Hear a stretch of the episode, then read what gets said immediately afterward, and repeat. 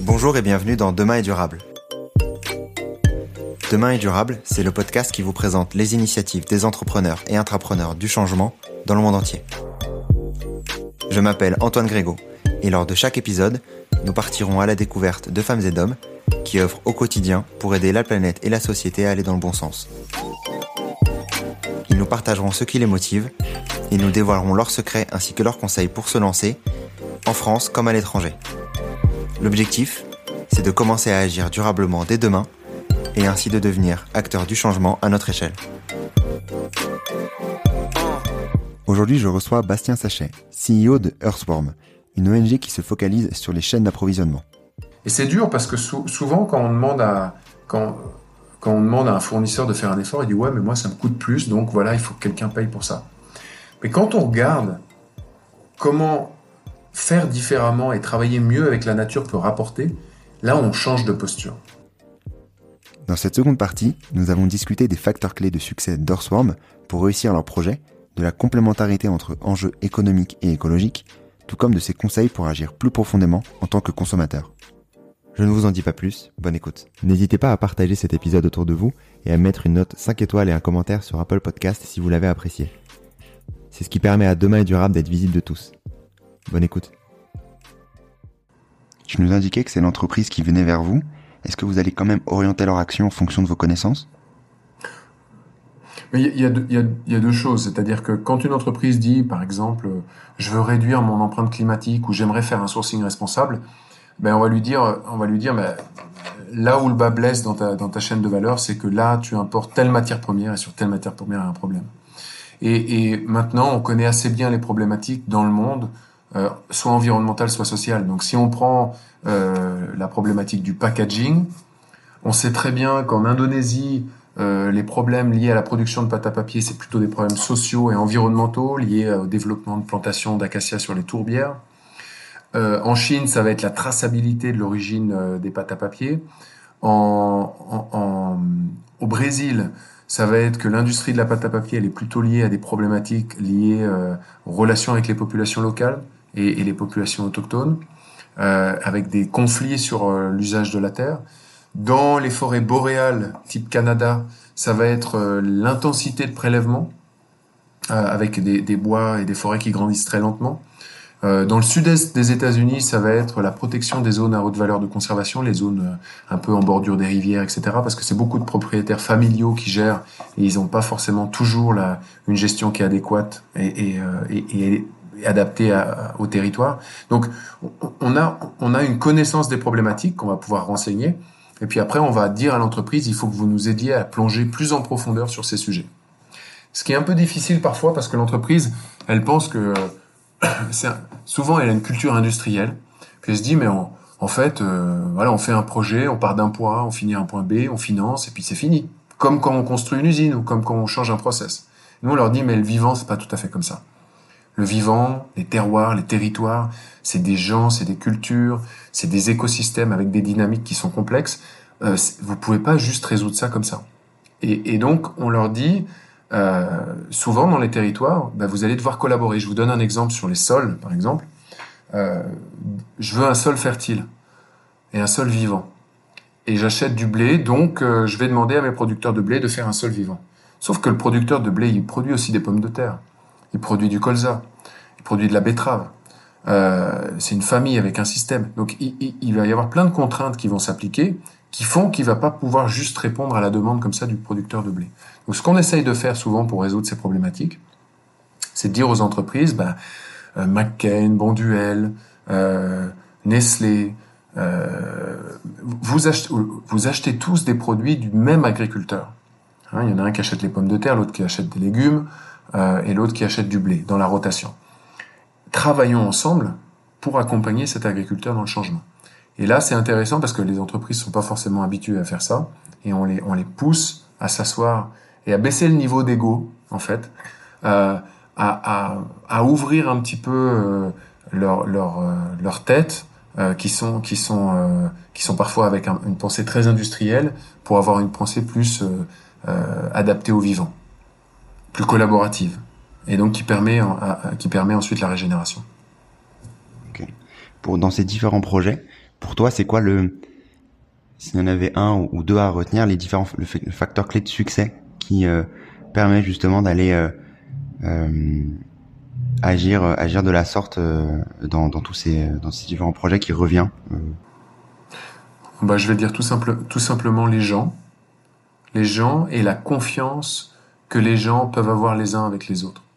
La confiance d'un acheteur avec son fournisseur pour ouvrir, être capable de, d'ouvrir les vulnérabilités, de dire j'y arrive pas là, là j'ai un problème, comment on pourrait faire? Et ensuite les gens dans leur compétence, dans leur capacité à innover, à trouver des solutions, à avoir un esprit pratique. Donc, donc vraiment c'est la qualité des gens. Euh, ça paraît un peu bateau, on parle beaucoup de technologie, on parle beaucoup de, de finance, etc. Bien sûr que tous ces éléments sont importants. Mais, mais moi toujours je dirais que c'est, c'est, euh, c'est la qualité des gens et, et leur, leur volonté de se challenger, de, de se retrouver euh, vulnérables et de se faire confiance les uns, les uns entre les autres. Parce que nos systèmes d'approvisionnement, notre système alimentaire, il est extrêmement interdépendant. Euh, personne ne réussit à faire quoi que ce soit sans l'autre. Et, et c'est cette confiance qu'on doit avoir les uns avec les autres, cette foi en l'humain finalement, qui est, qui est essentielle à mon avis pour, euh, pour euh, la réussite de, de, de n'importe lequel des projets. C'est un peu bateau, c'est un peu générique de c'est un peu c'est un peu euh, cliché de dire ça, mais c'est euh, c'est extrêmement important. On a des agriculteurs qui disent mais mais moi j'entends ce que vous j'entends ce que vous dites et plutôt que d'avoir une attitude de défiance en disant ouais combien vous me payez pour faire ça sinon je fais rien etc. On, on, dit mais ouais comment est-ce qu'on pourrait résoudre ça ensemble? Et plutôt que de s'opposer les uns et les autres dans la chaîne de valeur, ce qui est classiquement le cas dans les relations commerciales, tout à coup on a des gens qui s'assoient ensemble autour d'un problème, d'un problème de la terre, d'un problème d'un problème social et qui se disent mais on a tous les deux envie de le résoudre. Si on met nos cerveaux les uns à fonctionner les uns, si on les câble euh, les uns aux autres, c'est clair qu'on va trouver des solutions et, c'est clair qu'on trouve des solutions. J'avais du coup une autre question sur euh, sur les projets que vous euh, vous effectuez, plus sur la partie économique. Est-ce que vous vous faites challenger aussi énormément sur cette partie-là?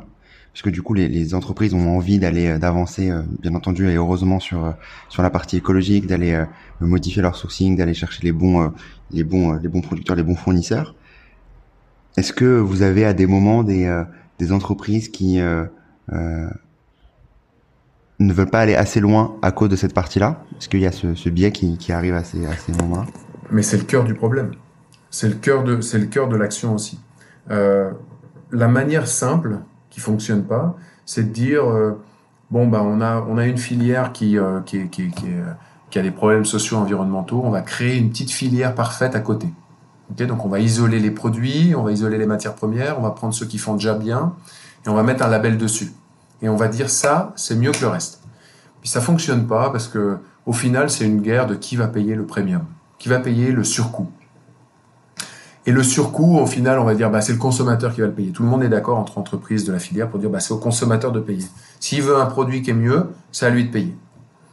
Et puis le consommateur qui est capable de payer ça, il n'y en a pas beaucoup. Et euh, on voit dans le monde, les richesses se concentrent de plus en plus dans la main de quelques-uns. Et on a une grande masse de gens, partout, y compris dans les pays développés, euh, soi-disant développés, où, on a... Euh, où on a plein de gens qui comptent à la fin du mois et qui euh, économisent sur leur nourriture, etc., etc. Et donc euh, cette idée d'avoir euh, des produits durables mais qui coûtent plus cher, moi j'ai des doutes par rapport à ça. Et, mon expérience sur 20 ans de, de labels et de certification, c'est que tous ces labels, ils n'ont jamais dépassé 20% de part de marché. Euh, et, ils sont souvent un prétexte pour euh, que les entreprises s'en mettent plus dans les poches. D'ailleurs, vous avez qu'à voir les marges que les distributeurs font sur le bio. Ben, c'est toujours des marges qui sont plus que sur les autres produits. Il y a plein de gens qui aimeraient bien manger bio, mais ils peuvent pas parce que ça coûte trop cher. Première chose. Donc nous, ce qu'on se dit, c'est que euh, il faut trouver comment est-ce qu'on on, on, soit on répartit mieux la valeur à l'intérieur de la chaîne de valeur, soit on trouve des améliorations économiques à l'intérieur de cette chaîne de valeur. Et c'est dur parce que souvent, quand on demande à quand, on demande à un fournisseur de faire un effort, il dit ouais, mais moi ça me coûte plus, donc voilà, il faut que quelqu'un paye pour ça. Mais quand on regarde comment faire différemment et travailler mieux avec la nature peut rapporter, là on change de posture. Je donne un exemple. Un agriculteur aujourd'hui qui produit de manière traditionnelle, en labourant son sol, ensuite en, en, le laissant nu pendant un moment, en le herçant euh, deux, trois fois pour l'émietter. Ensuite, euh, il va devoir, il va planter ses, semences, il va devoir faire en sorte que le sol reste propre, donc il va mettre des, des, des, des pesticides, des herbicides, etc. Au final, il, a plein plein de coûts, que ce soit de diesel en travail ou en, ou euh, puis en fertilisant. Il va avoir plein de coûts qui font que euh, lorsqu'il vend son blé sur le marché, bah, sa marge n'est pas si élevée que ça. donc si on lui demande de faire un petit peu plus, de laisser une bande enherbée pour la, pour la biodiversité, il va dire ouais mais moi ça me coûte plus cher, combien vous me payez en plus pour faire ça? Et de l'autre côté, on regarde un agriculteur qui travaille en prenant soin de son sol, qui met des couverts végétaux, euh, qui, euh, qui va labourer moins, euh, qui va être plus en agriculture dite régénérative, eh ben on a un agriculteur qui a beaucoup moins de charges. C'est-à-dire que son coût de production par rapport au prix du blé qui est le même que l'autre agriculteur, eh ben il est beaucoup moins élevé. Il a moins besoin d'engrais puisqu'il utilise les plantes. Il a moins besoin de pesticides puisque son sol est plus sain et ses plantes sont plus robustes et sont en meilleure santé. Donc on a un agriculteur qui, a moins de coûts pour produire, donc qui a plus de marge. Et donc cet agriculteur, non seulement il arrive mieux à ses objectifs environnementaux et écologiques, mais en plus, en plus c'est un agriculteur qui gagne plus, qui gagne mieux. Donc la nature a beaucoup à nous donner et dans ce, dans ce sens-là, on n'a pas forcément besoin de demander aux au, consommateurs de payer plus pour le blé. On a juste besoin de travailler avec le producteur pour qu'il arrive à réduire ses coûts et à travailler plus avec la nature. Et la bonne nouvelle, c'est que souvent quand on travaille plus avec la nature, eh ben, on atteint aussi les objectifs environnementaux et sociaux. Et donc, penses-tu qu'il y a une opposition entre approche économique et approche environnementale? Il n'y a pas forcément une opposition entre économique et environnementale. Dans une approche des écosystèmes qui est régénérative, on va aller chercher la puissance de la nature pour, pour faire une grande partie des choses qu'on fait. J'ai une fois un agriculteur qui m'a dit, quand je lui posais la question, c'est quoi le plus dur dans cette transition d'une agriculture conventionnelle vers une agriculture régénérative? Il m'a dit, le plus dur, c'est de rien faire. Le plus dur, c'est de rien faire. Parce qu'on a envie de faire. Nous, on est humains, on a envie de dominer, on a envie de contrôler la nature, on a envie de la travailler. Les, Claude et Lydia Bourguignon, ils parlent de violer la terre. On a, on a besoin de faire des choses comme ça pour se sentir utile. Alors qu'en fait, le, ver de terre laboure beaucoup mieux que nous. Et il le fait sans aucun coût, il le fait gratuitement. Il n'y a pas besoin de diesel, il n'y a pas besoin de charrue, il n'y a pas besoin d'opérateurs, de conducteurs de tracteurs. Et donc, et donc, ce que je veux dire par là, c'est que en amont des chaînes de valeur, quand on repense un tout petit peu différemment la création de valeur, eh ben on peut avoir énormément d'économies. Je vais vous donner un deuxième exemple. Un deuxième exemple, c'est euh, euh, Côte d'Ivoire. 3000 planteurs qui produisent de l'huile de palme, des fruits, des petites plantations, hein. donc pas, les grosses plantations qui déforestent, vraiment des, petites plantations de palmiers à huile, et un industriel qui fournit une grande multinationale et qui dit euh, ouais moi j'ai un problème avec mes producteurs, chaque fois qu'ils me fournissent L'huile de palme est avariée, ça pourrit, j'ai une mauvaise qualité, donc franchement c'est compliqué. C'est compliqué. Et, euh, la caractéristique du palmier à huile, c'est qu'il faut vraiment presser les fruits 24 heures après la récolte, sinon la qualité devient catastrophique. De l'autre côté, les petits producteurs, ils nous disent, ouais, mais nous, on récolte, on, met, euh, on met les fruits sur le bord de la route, mais l'industriel vient pas les chercher. En fait, en étudiant un peu la dynamique, on s'était tout simplement aperçu que la collecte euh, se faisait pas au bon moment. C'était pas bien coordonné. Donc on a mis des petits euh, des petites annonces dans les villages en disant le camion de l'industriel va passer à 12 heures mardi dans votre village. Et puis dans l'autre village, il va passer jeudi à 15 heures. De fait, les fruits étaient collectés à chaque fois dans les 24 heures parce qu'il y avait une bonne coordination. Ce qui s'est passé, c'est que l'industriel, il a augmenté ses livraisons, il a reçu 20% de plus d'huile. Donc, il a été obligé de créer une citerne en plus pour, pour stocker cette huile. Les producteurs, ils n'ont plus aucun, aucune production qui était rejetée pour des raisons de qualité. Donc ils ont eu à chaque fois un premium pour plus de qualité. Il n'y a personne qui a mis plus d'argent dans le système. On a juste rendu les choses un peu plus efficaces. Et donc tout le monde était gagnant au final. Gagnant parce qu'il y a moins besoin de nouvelles terres pour déforester, puisque finalement les, les, plantations actuelles produisent plus d'huile et gagnant parce que les petits producteurs gagnent plus d'argent. Donc tout le monde était gagnant au final. Et là, c'est une approche, je dirais, avec une porte d'entrée économique qui permet des gains environnementaux et sociaux, mais qui n'a pas coûté plus cher aux consommateurs. donc ça, c'est deux exemples pour vous donner euh, une idée de comment on travaille sur trouver des optimisations concrètes, pratiques, euh, qui ne sont pas simplement de dire bah, il faut que le consommateur paye plus. Pour toi, d'où viendra le changement? Est-ce que ça vient uniquement des entreprises? Non, je pense, je pense que le changement, il vient de tout le monde. C'est-à-dire que euh, les, les, les, deux grands donneurs d'ordre de la planète aujourd'hui, enfin les trois grands donneurs d'ordre, c'est les politiques, les investisseurs et ceux qui achètent les matières premières. Donc, ceux qui achètent, c'est le consommateur, c'est euh, les entreprises qui achètent, euh, les, les, fournisseurs qui achètent des matières premières. Donc, ça, c'est des gens qui vont donner, donner des directives et qui vont avoir de l'impact sur comment on gère nos ressources naturelles. Donc, nous, on travaille beaucoup avec les acheteurs et avec les entreprises qui sont, elles, en lien avec les consommateurs. Et on voit vraiment un shift énorme des consommateurs qui disent, nous, nous, on veut des produits sains, quoi. On veut des produits qui font du bien à, nous-mêmes, mais aussi à la planète. À la planète. On voit les investisseurs de plus en plus qui poussent les entreprises à dire attendez, vous avez travaillé d'une certaine manière, vous devez faire évoluer votre offre. Votre offre, c'est le consommateur a une demande, mais vous, entreprise, vous avez une responsabilité vis-à-vis des produits que vous mettez sur le marché. Ne serait-ce que d'un point de vue de santé, en termes de sucre, de sel, et on voit beaucoup de discussions autour de ça, mais aussi d'un point de vue de qualité environnementale et sociale. Et puis, euh, et puis les politiques, qui doivent travailler aussi sur ces sujets-là et, et, et, euh, et, venir à réfléchir sur comment stimuler, appuyer des démarches de production et de consommation qui sont responsables. Donc nous, ça, c'est les trois leviers et on travaille, nous, surtout avec les deux leviers principaux qui sont les investisseurs et les entreprises. Ok. Euh, très clair. Je voulais, euh, avant, de, avant de finir euh, l'interview, comprendre un peu plus euh, et avoir un peu ton avis sur comment est-ce que nous, en tant que, consommateurs, on pourrait euh, directement changer Alors moi, je pense que, c'est quelque chose qui s'entend beaucoup, mais le consommateur vote à chaque fois qu'il euh, achète quelque chose. Donc on est tous, des consommateurs et on est tous des citoyens. J'ai entendu une phrase intéressante l'autre jour qui me disait le, consommateur demande ce que les citoyens refusent. on veut lutter contre le changement climatique, mais on achète des, des colis sur Amazon. Donc la première chose qu'il faut faire, c'est essayer de réunir ce que le citoyen en nous et le consommateur en nous demande. S'interroger sur nos propres choix.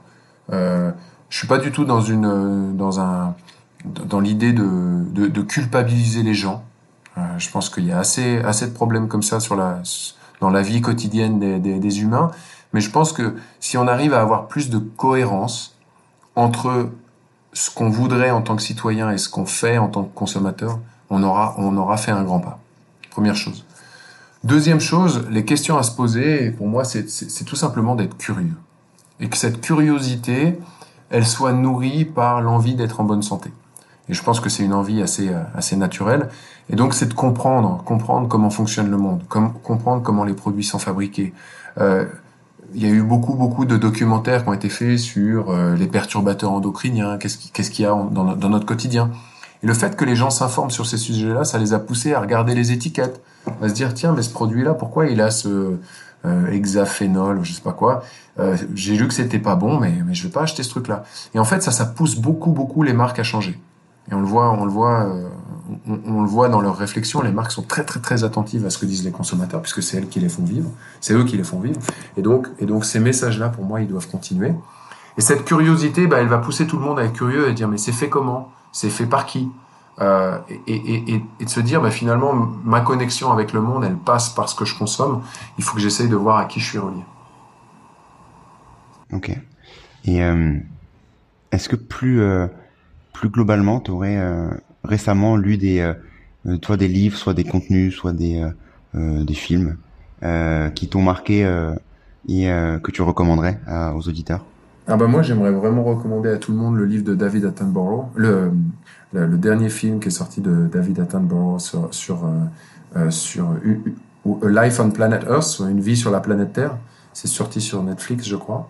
Et sur Netflix également, euh, euh, qui est facilement accessible, c'est le documentaire Kiss the Ground euh, sur la santé des sols et sur la manière dont on peut, en gros, faire de la permaculture à grande échelle.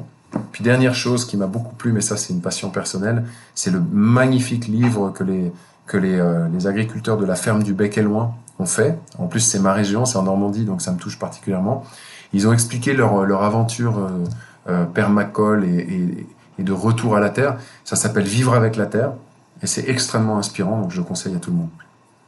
Un très beau cadeau à faire. Exactement, pour la période de Noël. Euh, si on souhaite te contacter euh, pour, euh, je ne sais pas, postuler à Earthworm ou, ou t'interviewer dans d'autres dans d'autres situations, comment est-ce qu'on peut le faire? Alors moi j'ai un, j'ai un profil sur LinkedIn qui est facilement accessible, Bastien Sachet. Euh, et puis, euh, alors j'ai peur de ne pas pouvoir répondre à tous les emails, mais je le donne quand même, c'est b.sachet at earthworm.org. Très bien, merci beaucoup Bastien. Merci d'avoir écouté cet épisode. J'espère que l'épisode vous a plu. Et si vous l'avez aimé, n'hésitez pas à partager le podcast autour de vous et à laisser un avis 5 étoiles sur les différentes plateformes d'écoute. C'est ce qui me permet d'être visible et de convaincre les futurs invités. À très vite!